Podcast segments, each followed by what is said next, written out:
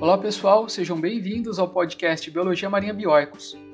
Eu sou o professor Dr. Douglas Peiró, biólogo marinho e diretor-geral do Instituto Bioicos. E hoje teremos mais um episódio do nosso quadro Entrevistas com Especialistas. Vamos conversar sobre o projeto Maré de Ciência e quem vai falar com a gente é o coordenador do projeto, o professor Dr. Ronaldo Cristofoletti, da Universidade Federal de São Paulo, no campus de Santos. Seja bem-vindo, Ronaldo, e obrigado por ter aceitado o nosso convite para participar do nosso podcast. É, para a gente começar, gostaria que você se apresentasse. Sou Ronaldo Cristofoletti, um apaixonado por entender o papel da ciência na vida de cada pessoa e nas transformações que a gente quer para a sociedade. Eu sou biólogo de formação, me formei na USP em Ribeirão Preto, é, fiz mestrado, doutorados, né, a pós-graduação, seguindo na linha de entender os, os ambientes costeiros, a biodiversidade, é, entender como funcionam esses ecossistemas e depois fui seguindo numa linha de é, também entender, além dos processos naturais, como que as ações antrópicas poderiam impactar os ambientes marinhos. E aí eu tive um ponto marcante da minha trajetória que foi ser contratado na Unifesp, na Universidade Federal de São Paulo, né, para a criação aqui do Instituto do Mar, tive a alegria da aula inaugural do curso, e é, eu fui contratado na Unifesp para metodologia e comunicação científica. Então, desde então, 2012, isso, início de 2012, eu também passei a desenvolver uma carreira na área de comunicação, é, principalmente em aulas de início. E em algum momento, depois de várias formações, me capacitei, é, estudei, é, em algum momento eu senti o interesse em somar as duas áreas, a área de pesquisa tradicional sobre os ambientes marinhos e costeiros e a área de comunicação como cabeça de pesquisador, o que surgia era, poxa, meu problema científico é que não necessariamente os diferentes setores da sociedade eles conversam claramente sobre a ciência. Os pesquisadores falam muito entre si, publicam seus artigos, os, é, a sociedade civil é, não, não, não tem uma relação próxima com a ciência, então vai se distanciando, que nós vimos acontecer muito claro agora com a pandemia, né, as questões de negacionismo, e quem está na tomada de decisão, que geram as políticas públicas, que impactam a nossa vida, também usam muito pouco a ciência, porque eles não têm tempo de ler os artigos, ou seja, todos de meios de comunicação, integração, de uma construção científica junto. Foi assim que nasceu em parceria com vários colegas da Unifesp que é, tinham uh, os mesmos anseios, o programa Maré de Ciência. Então, minha trajetória se juntou, trazendo a parte de ciências do mar, com trazendo a comunicação, a divulgação científica como ciência e como ferramenta que pode gerar uma melhor, é, melhor benefícios para a sociedade. Muito legal, Ronaldo. É uma jornada bem longa e significativa. É muito importante nós pesquisadores sabermos nos comunicar com a sociedade. E explica para gente o que é o Maré de Ciência e qual o seu objetivo. O Maré de Ciência, então, ele é um programa né, que integra ensino, pesquisa, extensão universitária de forma indissociável. O Maré de Ciência ele busca integrar todos os setores da sociedade, pensando como que podemos tomar decisões saudáveis, com base na ciência.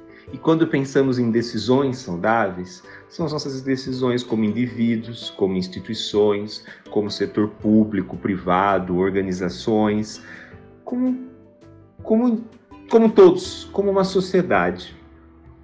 E a ideia, ele não é só de levar o conhecimento, o Maré de Ciência ele tem um, um objetivo muito claro, que ele constrói o conhecimento junto com o outro, a partir da realidade do outro, e onde o outro é o protagonista na construção desse conhecimento. A ciência, a ciência está sempre ali, mas ela está ali para dar suporte, ela está ali para é, argumentar, mas a construção vem junto com esses outros setores. Nós vamos caminhando lado é, a lado. Muito importante esse tipo de iniciativa. Essa integração entre diferentes setores é essencial para a conservação do oceano. E quais são os tipos de ações promovidos pelo Maré de Ciência? Nessa construção participativa que o Maré de Ciência criou, ele foi pensando em várias ações, vários formatos. Então a gente tem é, algumas é, ações promovidas, que é bom. Primeiro a gente pensar o Maré com a comunidade. Vejam como funciona o título dos nossos projetos dentro do programa. Ele não é o Maré para a comunidade, ele é o Maré com a comunidade. No Maré com a comunidade, nós trabalhamos com a sociedade civil, em especial há quatro anos, desde a nossa origem, com as crianças é, que moram na Palafita, na região de Santos. Nós trabalhamos em parceria com o Instituto Arte Nudic, que é, está lá nas palafitas, e semanalmente nós temos uma tarde de ciência com essas crianças. E uma ciência com a cara do Maré de Ciência. Eles perguntam, eles trazem ideias, e aí nós vamos juntos ajudando eles a construírem essa resposta. Então, é, temos a linha Maré com a comunidade, temos a linha maré com as políticas públicas, porque então é a ideia de estar junto com quem está na tomada de decisão, neste caso no setor público, para pensar quais são as políticas que precisamos é, para o desenvolvimento sustentável para atingir a Agenda 2030 como um todo, mas que sejam cientificamente embasadas. No Maré com as políticas públicas, nós criamos agora, junto com a Prefeitura de Santos, um observatório, Observatório da Interface entre Ciência e Políticas Públicas para o Desenvolvimento Sustentável. Nesse observatório sentam juntos acadêmicos, diferente, todos os setores da prefeitura, secretarias, dependendo da pauta, aquelas que, né, que têm a ver com a pauta, e membros da sociedade civil, e vamos construindo juntos a visão de futuro que vão levar as políticas públicas locais.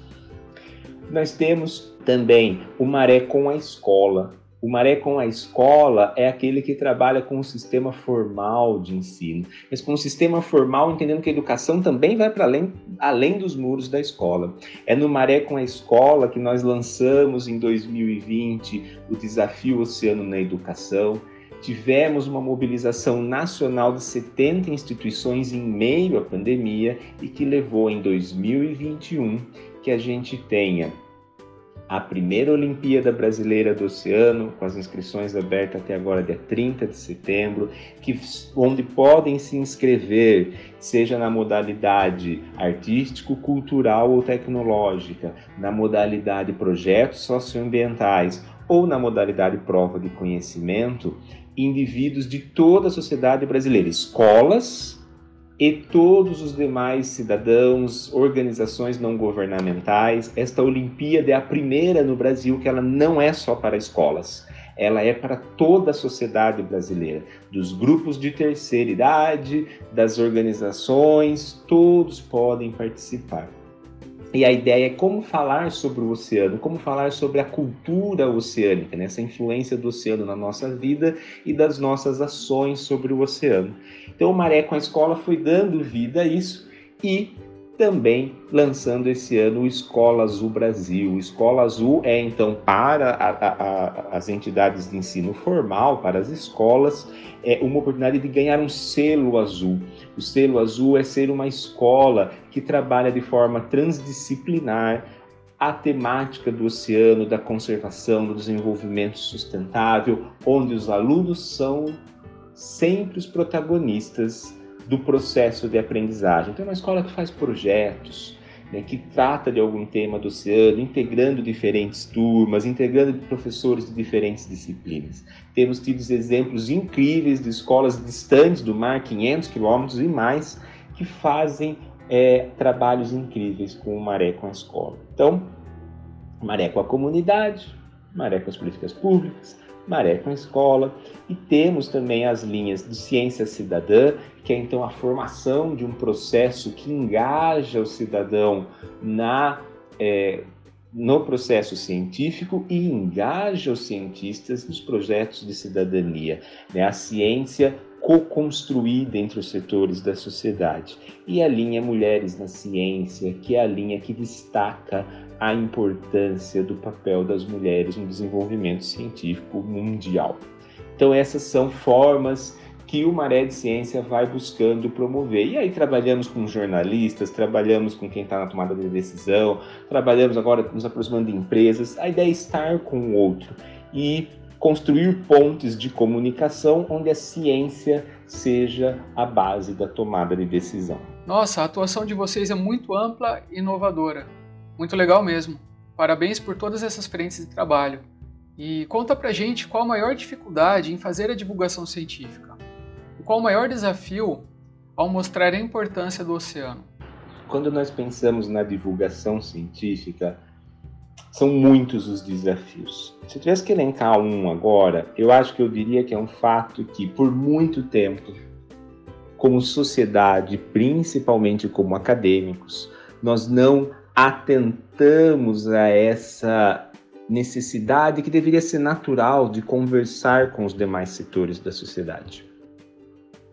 De repente, nos últimos anos, na última década, e se fortaleceu muito nos últimos anos com o advento da internet, das fake news, a percepção de que precisamos fazer a divulgação científica, precisamos traduzir, se assim podemos dizer, essa ciência para os demais setores da sociedade. Mas qual é o desafio? Nós nunca fomos formados para isso. Os profissionais da maior parte das áreas de conhecimento não têm capacitação mínima em comunicação. Como identificar uma audiência, como fazer uma comunicação que seja acessível para aquela audiência. Existem técnicas, existe a ciência da comunicação. E assim como, vamos falar aqui como biólogos, né? Assim como como biólogos aprendemos um mínimo de estatística para poder é, avaliar nossos dados ou entender um trabalho que a gente está é, é, é tá lendo, nós precisávamos ter um mínimo de comunicação científica. Então a gente vive hoje também uma onda onde todo cientista quer comunicar. Ele não sabe. Ele há, em alguns casos ele pode achar que ele está fazendo bem e pode ser pior. Porque se a comunicação científica não for bem feita, ela pode ainda mais afastar a sociedade. Então, o grande desafio para mim da comunicação científica hoje, ela é que nós tenhamos a capacitação e a humildade de nos capacitar para atender ao público. Mas se soma a isso, que tem muita gente que não quer mais ouvir a ciência, que temos que vencer esse obstáculo. E quando nós pensamos em falar da importância do oceano, ficou ainda mais difícil. Porque nós temos tantos problemas no dia a dia, como indivíduos e como sociedade a resolver, e a maior parte das pessoas, beleza, reconheço a importância do oceano, mas a hora que o esgoto da, na frente da minha casa quebrou, a hora que tem o buraco na rua, e assim segue, esses problemas passam a ser prioridades.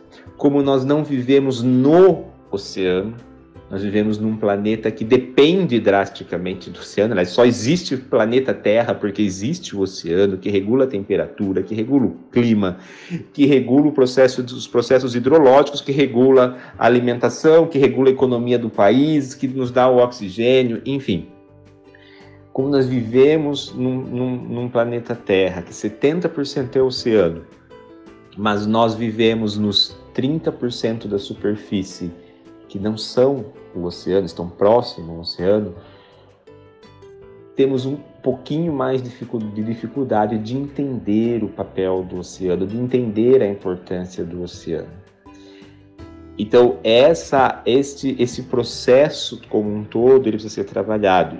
E isso se reflete num exemplo, num estudo feito pela Unesco. Nenhum país no mundo, nem menor, as menores ilhas, como Malta, possuem na sua base curricular nacional, na sua política pública nacional de educação, a obrigação de falar do oceano.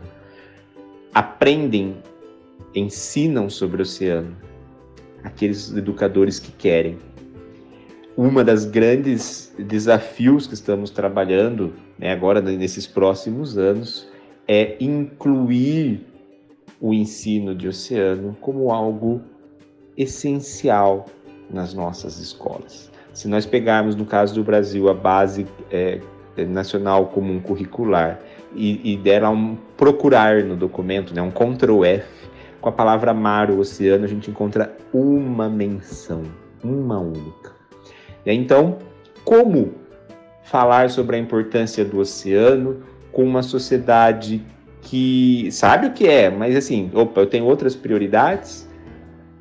Uma sociedade está distante da ciência e muitas vezes com quem está falando que não foi preparado para comunicar. Esses são os desafios que nós precisamos vencer.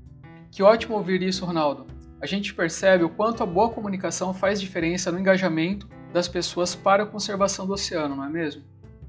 E qual a sua visão quanto ao interesse da comunidade em relação às ações que o Maré de Ciência promove? Um processo muito interessante é que quando a gente fala assim, ah, a sociedade não quer, na verdade não. Nas experiências do Maré de Ciência, quando nós convidamos o outro a construir junto e conhecer mais sobre o oceano, tem muitos passos nessa história, mas duas coisas emergem como algo bastante comum em todas as etapas. Primeiro, as pessoas olham tipo, oi, quem são esses doidos? Porque assim, todo mundo está esperado a receber o conhecimento pronto. Né? Então vem alguém aqui que vai me falar. Porém, esse é um processo tradicional, ele é rápido, ele é o que cansa rápido também.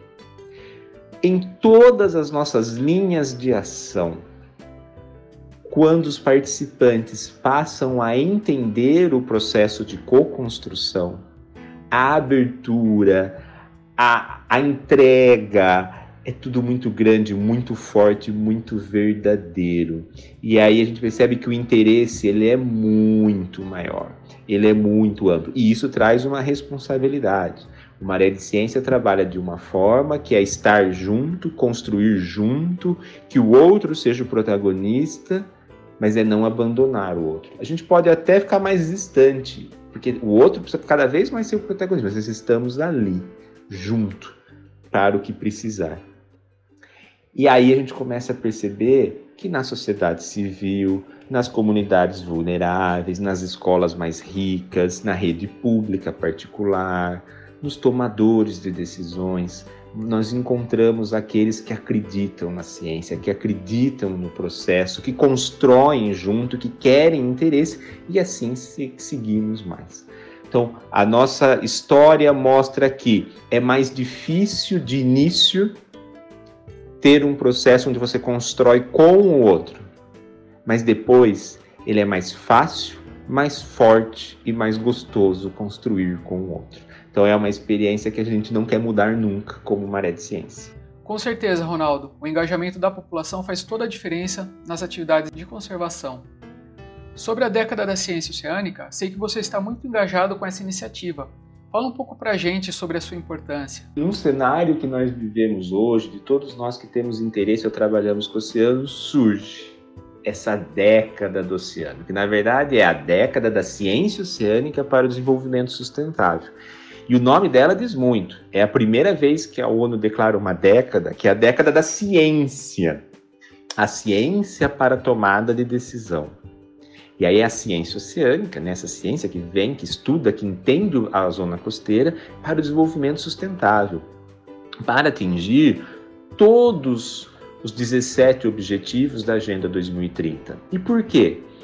Porque ao fazer um estudo, a ONU vê que é no ODS 14, aquele que fala sobre o oceano, que está o maior número de conexões com todos os outros 16. E não é à toa. A maior parte da população do mundo vive na zona costeira, nos primeiros 100 quilômetros uh, próximos ao oceano. E o oceano regula todos os nossos processos da vida, mesmo que a gente não tenha uma noção clara disso. E, e aí, também se percebeu que a gente conhece mais da Lua do que do fundo do mar.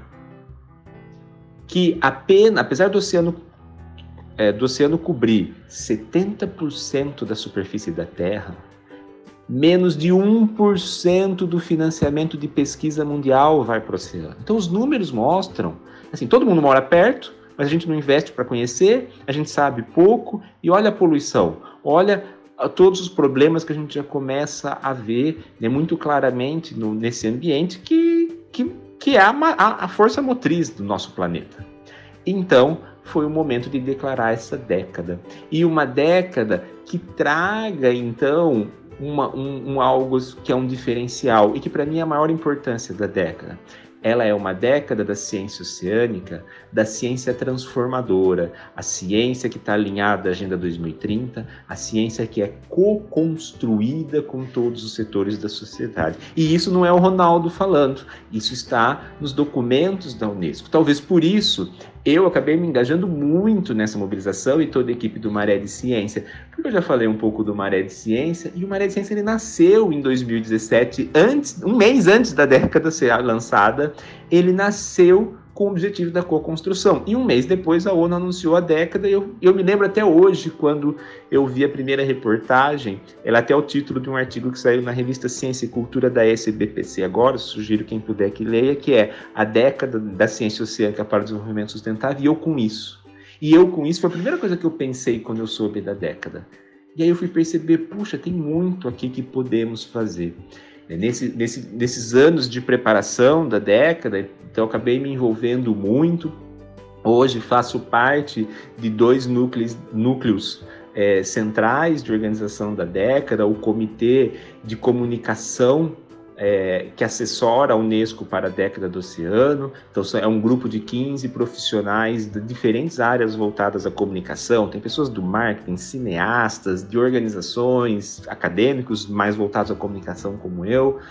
É, e esse grupo pensa, então, como como planejar a comunicação da década que atinja todos os setores da sociedade em todos os países desse mundo. É um grande desafio.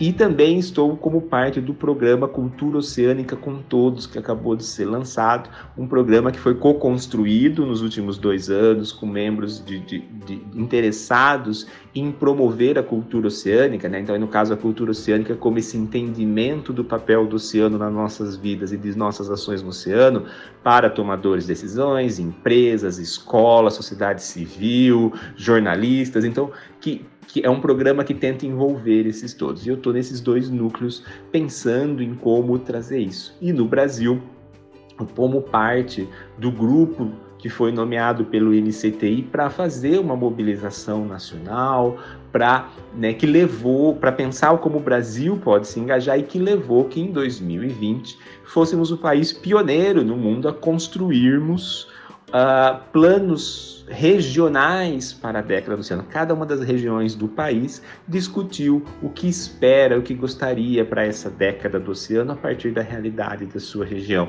Isso é um processo dinâmico que vai continuar e tem então estado muito mobilizado, envolvido, com toda a equipe do Maré de Ciência, tentando trazer essa mobilização, promover a co-construção, ouvir os, os outros e ajudar e engajar cada vez mais pessoas nesse processo da nossa escala do local ao global, onde eu tenho tido ali a felicidade de aprender um pouco com outros colegas. Ah, que legal saber sobre essa sincronicidade entre o Maré de Ciência e a década. O mesmo aconteceu com o projeto Bioicos, que foi formatado da forma como vemos hoje entre 2016 e 2017. Eu tive a mesma sensação que você quanto ao que estamos fazendo estar de acordo com os objetivos sustentáveis globais. E como podemos trabalhar a importância dos oceanos com alunos em comunidades que estão localizadas distante do oceano? Olha, quando a gente pensa como trabalhar o oceano com comunidades, com escolas longe do mar, pode parecer um desafio. O que eu tenho aprendido é que é uma das coisas mais incríveis. E aí, essa é uma pergunta que eu vou responder de forma curta e rápida. Acho que eu até dei um pouquinho dessa resposta do como acredito como Ronaldo e acreditamos como Maré de Ciência. Eu não sei como fazer isso. Então, o que nós fazemos é nós nos envolvemos com essa comunidade, com esses alunos, com essa escola, colocamos o nosso conhecimento, os nossos materiais que estão até lá agora no site do Maré de Ciência à disposição e perguntamos: como vocês podem trabalhar, como vocês querem trabalhar e construirmos com eles. E nesse processo temos tido experiências inacreditáveis.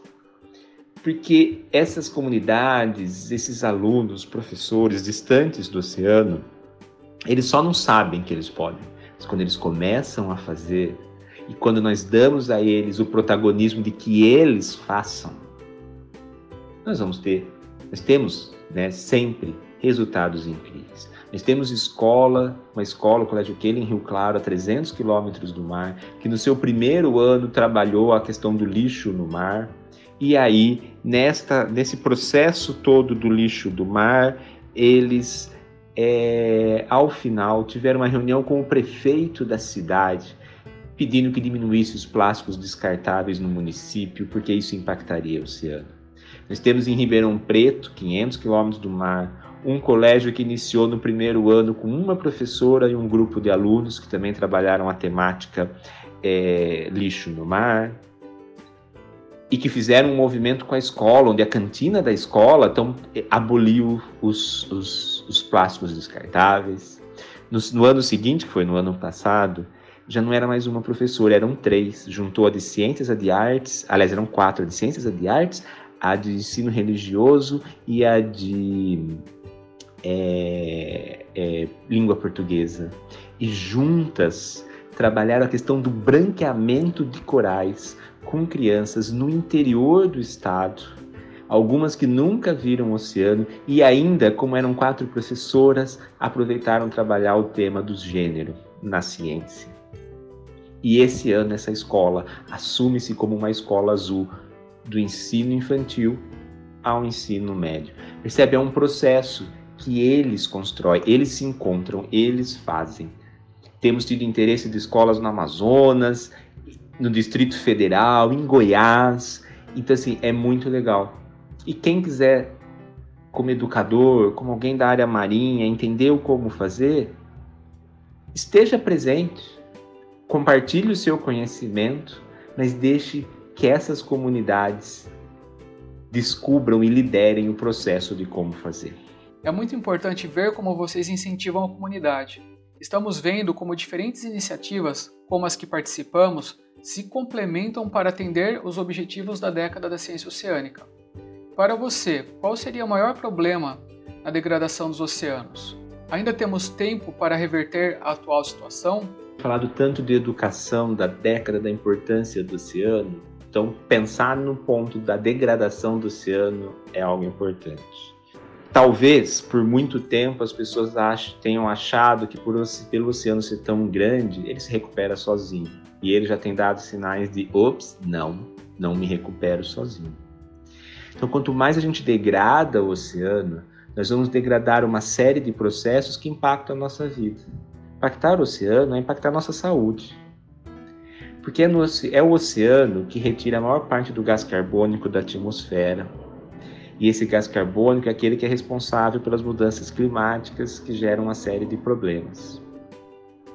É o oceano que é responsável pela maior parte do oxigênio que a gente respira, que vem do processo de fotossíntese, que então depende do fitoplâncton, as microalgas que vivem na, na coluna, na superfície d'água.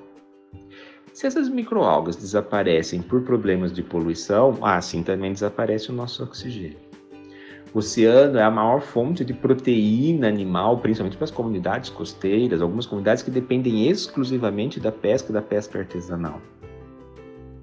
Infelizmente, nós já temos tanto lixo e poluentes no mar que a maior parte do pescado, a cada semana saem novos estudos que mostram como os pescados estão contaminados. Nós estamos comendo carne de peixe com plástico. Então, chega um momento que o oceano pode não resistir e entrar num colapso. Mas isso pode demorar? Pode, vai. Mas até lá, tudo aquilo que nós dependemos do oceano, o que nós jogamos para ele, ele está devolvendo para nós. Se nós estamos dando esgoto em natura, porque estamos num país onde menos de 50% da sociedade tem coleta de esgoto, e desses, menos de 10% são tratados, bom, esse esgoto está ficando na água e está tá sendo incorporado pelos organismos. E assim a todos os demais poluentes que fazemos, por exemplo. Agora, a boa nova é que dá tempo de reverter.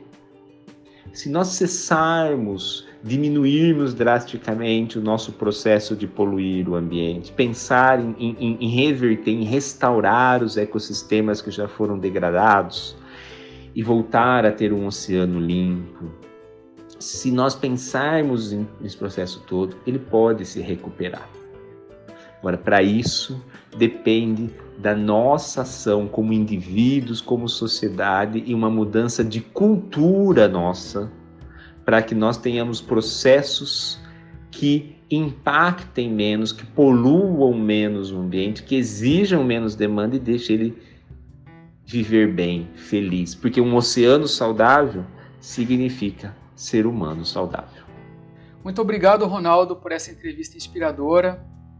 E aí, pessoal, gostaram dessa entrevista e querem saber mais sobre os trabalhos que o Instituto Bioicos realiza? Acesse o nosso site bioicos.org.br e lá você encontra mais informações sobre os cursos presenciais e EAD, tem acesso gratuito à nossa revista Biologia Marinha de Divulgação Científica e muito mais. E se você quiser ajudar nas atividades do Instituto, trabalhamos com uma vaquinha virtual. É só acessar o link na descrição desse episódio. Muito obrigado, pessoal. Aqui foi o professor Douglas Peiró e até o próximo episódio.